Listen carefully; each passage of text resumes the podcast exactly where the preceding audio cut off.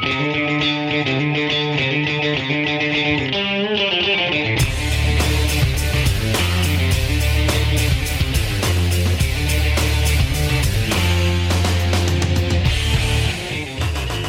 sejam bem-vindos ao Confronto, o novo podcast do Espalha Factos. Eu sou o Fábio Ricardo e a partir de hoje faço-te companhia todas as terças-feiras. No Confronto vamos debater temas fraturantes da televisão, do cinema e outros relacionados com o entretenimento. Semanalmente teremos dois convidados com opiniões contrárias sobre esse mesmo tema que se vão envolver em debates um tanto ou quanto acesos, por isso já sabem, todas as terças-feiras conto convosco.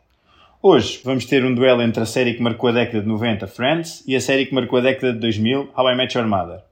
Passamos então para as convidadas. De um lado temos a Carolina Correia, diretora do Espalha Fatos e a defender o How I Met Your Mother. Olá, Carolina. Olá. E na outra ponta temos a Gabriela Luiz, podcaster e redatora do Espalha Fatos. Olá, Gabriela. Olá. Tons amigáveis, gosto disto. Acho que não estão preparadas para o, para o que vem. Vamos lá a isto. Para vos explicar mais ou menos como é que isto vai funcionar. Este confronto vai ter três rondas, independentemente se há um vencedor ou não há um vencedor em cada ronda, porque nós aqui não vamos decidir isso, cabe ao público julgar.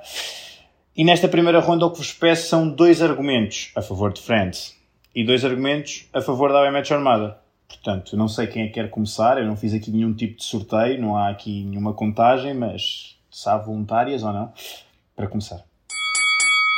A série mais antiga pode começar. Pronto, e é um bom argumento. Ok, dois argumentos, não é então? Um, primeiro porque é OG e foi a partir de Friends que começou e tiraram a inspiração de Friends para criar How I Met Your Mother e na minha opinião não correu melhor, mas isso podemos avançar à frente. Um, portanto, não podemos acusar Friends de ter um rascunho, estão a ver, para depois ter um trabalho melhor. E uh, o segundo argumento, eu diria porque tem um bom final e corre tudo bem, eles mantêm-se amigos. para o final. E How I Met Your Mother Ouch. parece que não. Eu não sei se queres refutar já estes dois argumentos. Queres passar primeiro aos teus argumentos? Quero passar aos meus argumentos, que acho que falam por si só. Uh, apesar da Gabriela dizer que Friends não foi o rascunho de How I Met Your Mother, foi completamente o rascunho, porque How I Met Your Mother melhorou tudo o que Friends tinha. Um, e o que, aquilo que eu acho que é melhor na série é a premissa da narrativa de ser um pai a contar aos filhos a história de como é que conheceu a mãe e de não ser só uma história básica de amigos que estão tipo em Nova York à toa, ou seja, há várias camadas na narrativa e saltos temporais, isso é mesmo muito giro e mais complexo. E outra coisa é que tem piadas muito mais arrojadas e mais agressivas, mais irónicas e não é tão family friendly quanto Friends e por isso é uma série muito mais divertida e a partir daí pode-se logo fazer mais coisas com os personagens, ou seja, não é tão básica. Básica. Básica é como eu te devolvo, Gabriela. Não sei se percebeste. Yeah, básica, senti, senti, senti. Mas no fundo eu acho que How I Met Your Mother também é básico porque tu focas-te muito na vida amorosa das personagens. E ok, às vezes falas da profissão deles e falas da profissão do Marshall, mas tipo, tu, no, tu quase nunca sabes. Bem, tu nunca sabes, só descobres no final o que o Barney faz, e eu percebo que isso faz parte do mistério da personagem, mas. Mas também não sabes o que o Joey faz. Mas o Joey não faz nada, ele é um ator que às vezes vai a uma peça. Ele próprio diz que vai a uma, a uma audição, que uma vez por semana, duas vezes por semana, uma coisa assim. Até há aquele episódio em que ele diz ao Ross. Então, isso, o plano da quarta-feira é chatear o Chandler. É ligar-lhe a fingir que é uma senhora que está apaixonada pelo Chandler. Mas, e depois a cena de How I Met Your Mother ser muito focada no Ted e a vida amorosa do Ted e, e tudo corre mal. Chama-se ter e... um protagonista. Poxa, mas então eles não deviam ser cinco protagonistas? Se calhar deviam, não é? São cinco amigos. Então Friends não tem protagonistas, é isso? Às vezes parece que sim, às vezes parece que não. Eu acho que depende do episódio de Friends, mas tu tens muito mais profundidade. Eu sinto que tens mais profundidade, exceto no Joey. Foi é, é a crítica que eu tenho à série, é que eles largaram o Joey a partir das últimas temporadas. Tipo, cagaram na personagem dele e ele ficou só o comic relief, mas o resto tu tiveste sempre profundidade, porque aprofundavas tanto a parte profissional como a parte pessoal. Tu acompanhaste a parte profissional da Rachel, da Mónica, uh, da Phoebe. Não acompanhaste muito, mas tendo em conta que ela viveu na rua, bem. Mas tens a cena de que ela voltou a estudar e tentou fazer alguma coisa e How I Met Your Mother é tipo, pronto, uh, uh, Lily é professora, o Marshall é dos poucos que tu acompanhas o processo, O Ted já é um arquiteto, ok, o Barney tu não sabes porque é parte do mistério e a Robin é jornalista que também é a única que tu acompanhas um bocadinho do processo, mas porque se a Robin não tivesse todos aqueles problemas no caminho, a história também onde é que ficava, não é? Ok, Gabriela, mas será a vida profissional assim tão importante? Ou seja, a vida não se divide em amor e vida profissional, não é? Aquilo é tudo um um espectro de vida psicológica, emocional, a infância, fala imenso da infância do Barney, por exemplo, e dos problemas psicológicos dele e como é que ele se tornou um mulherengo. Não sei se Friends explora isso para o Joey ou não, mas acho que há, há todo este lado de, de tipo, tentar perceber o psicológico das personagens, tentar uh, explicar porque é que elas são como são e porque é que tomam as decisões que tomam, e não tanto de acompanhar a parte profissional, porque no fundo, quando tu tens amigos tu não queres muito saber disso, tu queres é saber do que é que fazem depois do trabalho e é por isso também que a série se passa num bar, que é mesmo sobre esse lado da vida que é para aproveitar e não tanto as coisas chatas e sérias. Não, sim, eu não não estou a dizer que a vida profissional é mais importante que a amorosa, é só que só sabes da vida amorosa deles e também não é sempre isso que eu quero saber. Eu quero saber se os meus amigos estão bem a nível profissional e se estão realizados. É o tipo, pronto, ok, o Ted vai comer outra hoje, fantástico. Uh, e depois? Mas ele conhece essa que vai comer enquanto vai fazer um novo prédio. Pá, pois, mas depois Ou ele é quando vai dar aulas, não é? Por isso estás a ver a vida profissional ao mesmo tempo. Só que não estás a prestar e atenção. E ao mesmo tempo ele é muito intenso também. Sem julgamentos é, às personagens. É, Bem, okay. eu acho que são inegáveis as semelhanças, as semelhanças entre as séries. Então o que eu escolhi agora nesta segunda ronda é que eu vou dizer algumas categorias, algumas que eu inventei, e vocês têm de defender então a melhor categoria. Não, a melhor categoria não, o porquê, o porquê okay. da vossa ser a melhor dentro da categoria. Complexo, não é? Eu vou explicar okay. isto na prática, é mais fácil.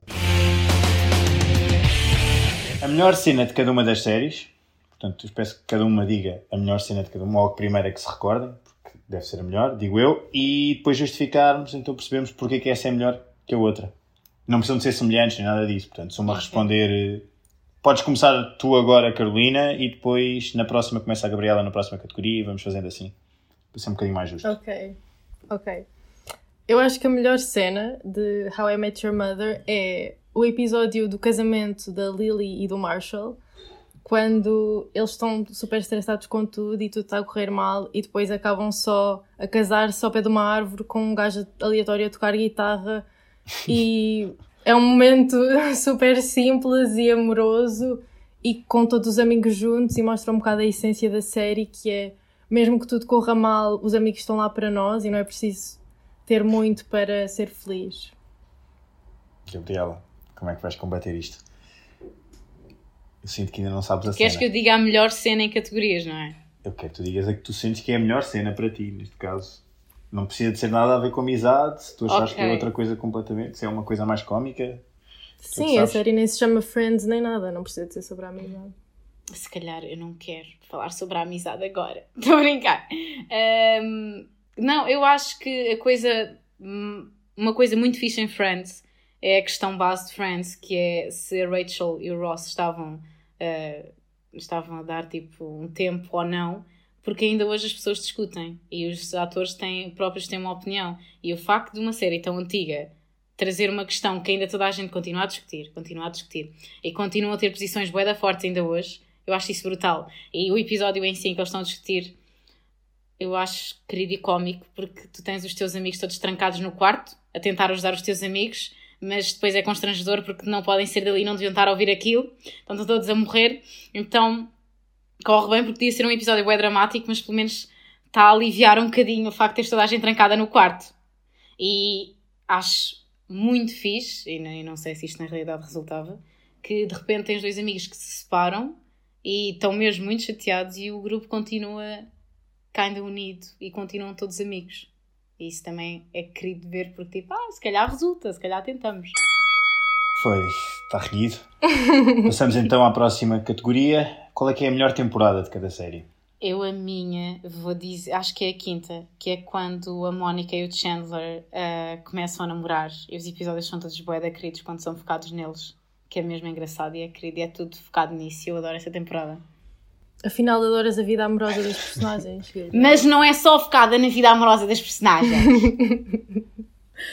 Eu acho que a minha temporada favorita é a primeira, só porque é aquele clássico nostálgico de como tudo começa a acontecer. Quando o Ted conhece a Robin pela primeira vez e começamos a ver como é que aquele grupo de amigos funciona. Okay. Quando são introduzidos os personagens. Jogada segura a primeira. Próxima categoria. O melhor casal. A, a Monica Chandler. Marshall e Lily. É, é assim, Gabriela.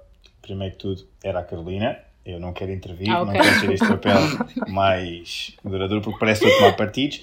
Desta vez passa, mas ok. Marshall e Lily. Vais-me expulsar. Porquê? Só Marshall e Lily? Ficamos assim, neste debate? A Gabriela não explicou. Pois, a Gabriela também não explicou. Ah, pois é, a Gabriela não explicou, foi a primeira, tens razão, Gabriela. Ah, desculpa, estava perdida. eu pensei que isto era a speed round, tipo. E eu também. É assim, eu acho que convém dar aqui algum contexto convém dar uma justificação. Exato. Ok, ok. É... Tu tens mesmo de ter uma justificação quando achas um casal querido e queres muito segui-los? I mean, eles são os goals para toda a gente que gosta de Friends e que não vê Friends. Mas acho que também é muita ideia de. Pá, o Chandler era um. Era um...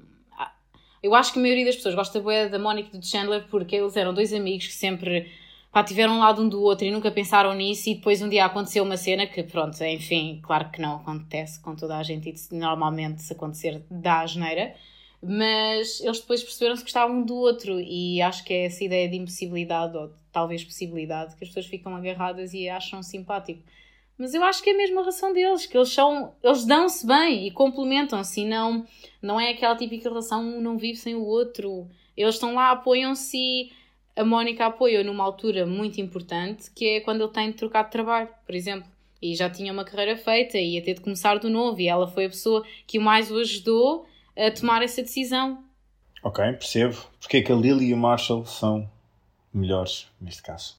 A Lily e o Marshall são melhores porque são um casal muito completo uh, a nível de casais de personagens, uh, aí pelo mundo narrativo, porque eles primeiro parecem ser o casal perfeito e todos os amigos acham que eles são o casal perfeito, são, estão juntos há mais tempo e são os primeiros a casar, mas depois nós percebemos que eles são reais, ou seja, que eles são super relatable e que têm problemas e, e, e passam por muitas coisas más, mas que crescem com tudo isso, ou seja, eles são bons exemplos uh, nesse sentido, não são um casal tóxico como, por exemplo, o, o Ted e a Robin ou todos os outros casais da série, eles são um casal que, quando têm algum problema, juntos conseguem ultrapassá-lo, mesmo que seja difícil ou que isso gere outros mini problemas.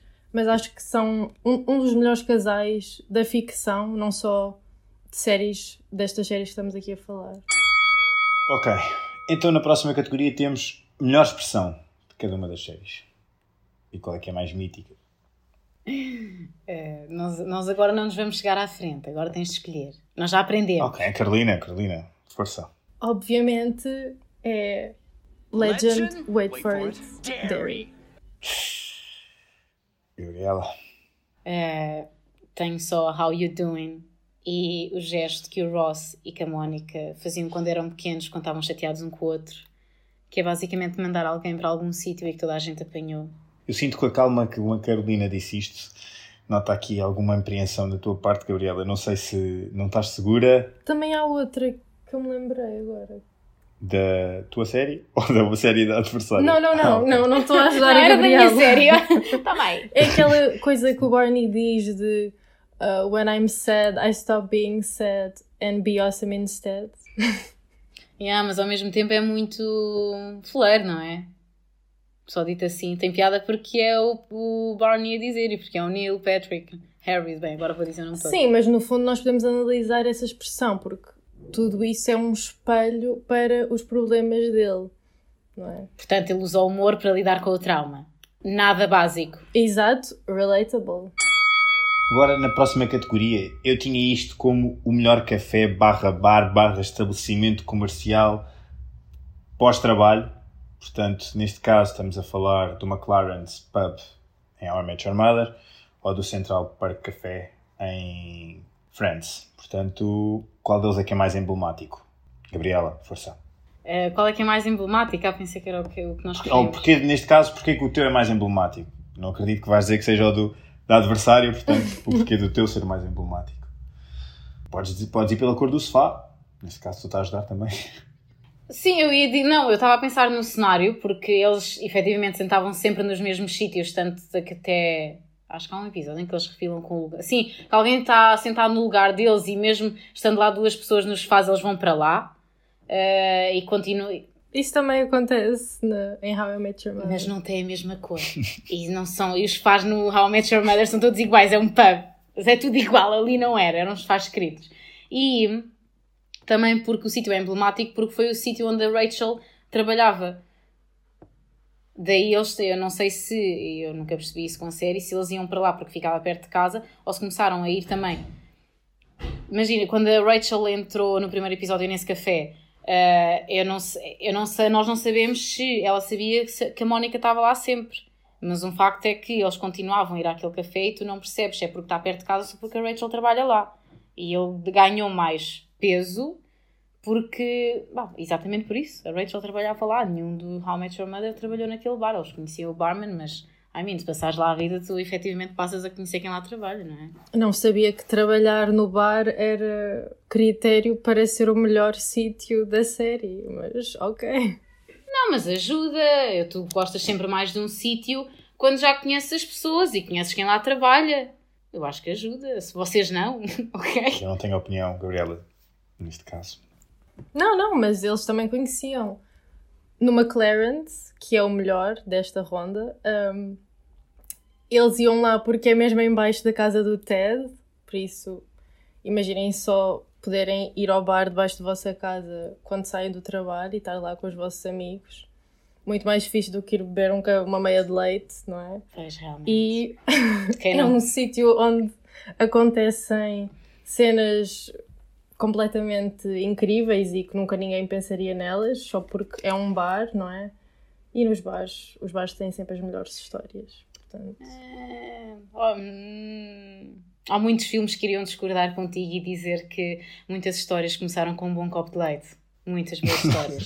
Acho, que- acho, que- momento patrocinado por Matinal. exato, ficamos, ficamos por aqui nesta categoria. O que é que eu vos pedi agora?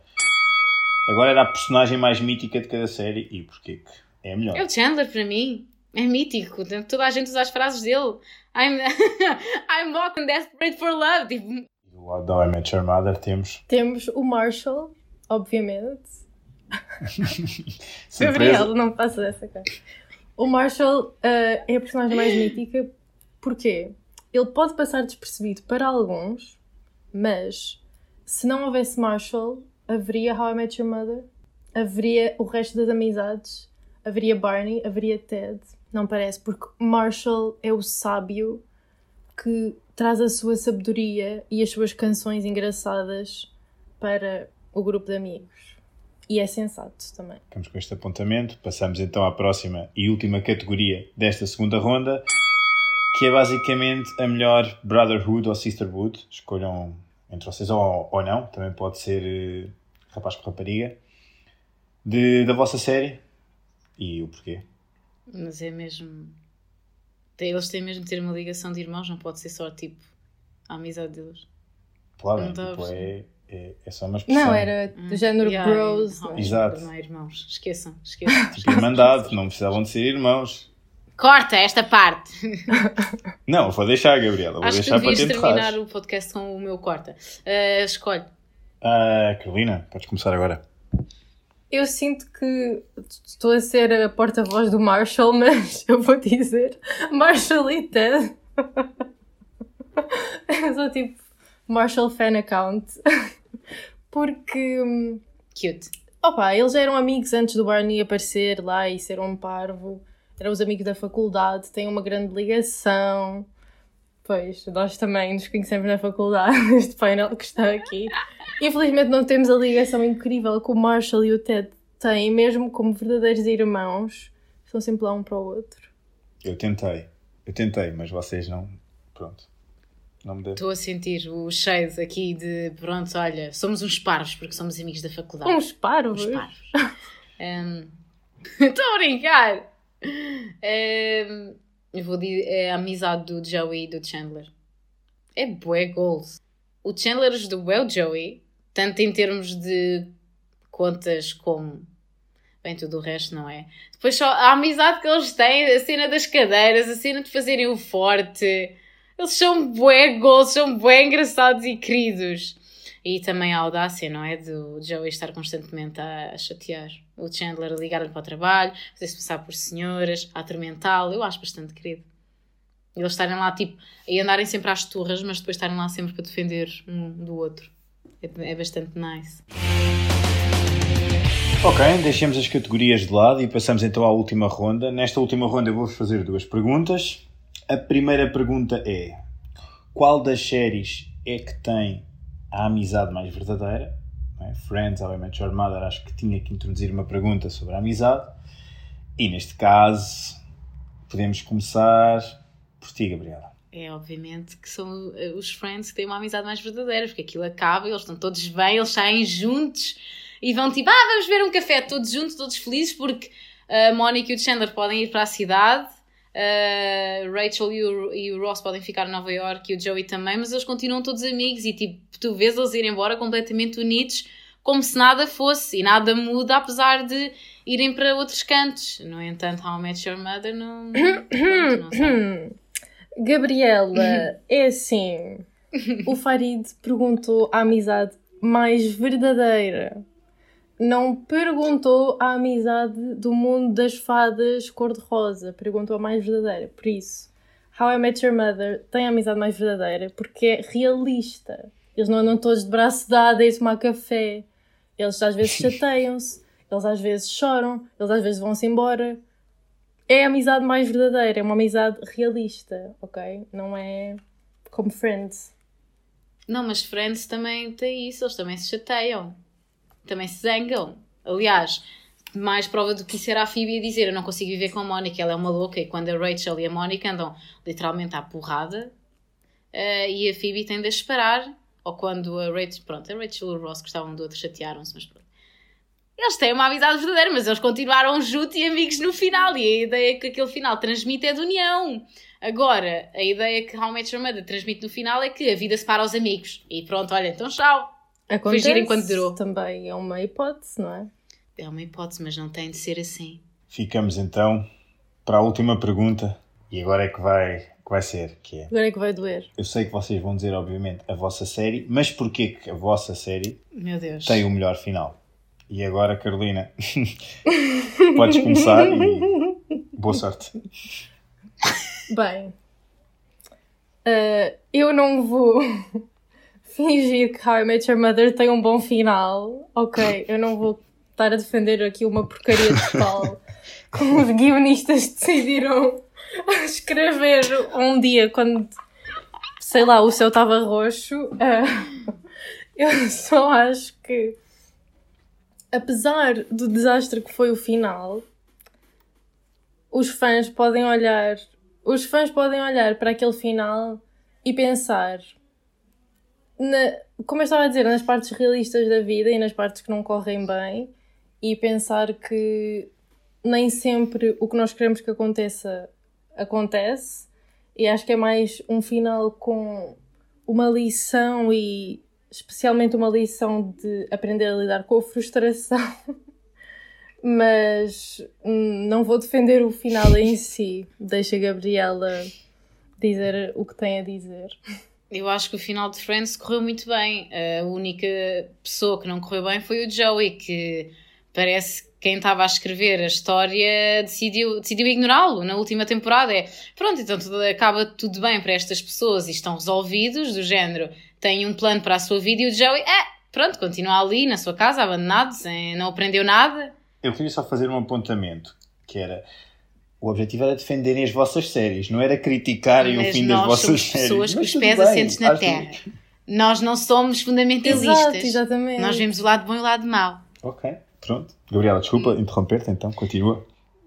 No entanto, eh, prefiro muito mais o final de Friends porque lá está, apesar do Joey ter sido posto de parte, há aquele sentimento de união e que eles continuam amigos, apesar de cada casal ter ido para o seu canto e que vão continuar a ver-se. Um pronto, How I Met Your Mother parece que não. Pronto, acho que chegámos então ao fim deste duelo. Carolina e Gabriela, foi um prazer ter-vos aqui. Muito obrigado pela vossa presença. Obrigada a nós. Merci. Acho que ainda nos vemos em Obrigada. confrontos futuros. Quanto a nós, voltamos na próxima terça-feira com mais um confronto, mas até lá já sabem, vejam as surpresas que nós, Palha Factos, temos para vocês com a nova grelha de- de podcasts. Amanhã temos a estreia do Videoclube, um podcast relacionado, como o nome indica, com a sétima arte. Na quinta-feira, volta ao consagrado Fita Isoladora, que já não precisa de apresentações, e a, semana, e a semana termina na sexta com o noticiário. Às segundas é dia de sugestões. Para além disto, temos as notícias atualizadas no nosso site espalhafactos.com. Da minha parte é tudo, convido-vos a acompanharem-me nesta nova viagem todas as terças-feiras e até para a semana. Tchau, more. Corta esta parte.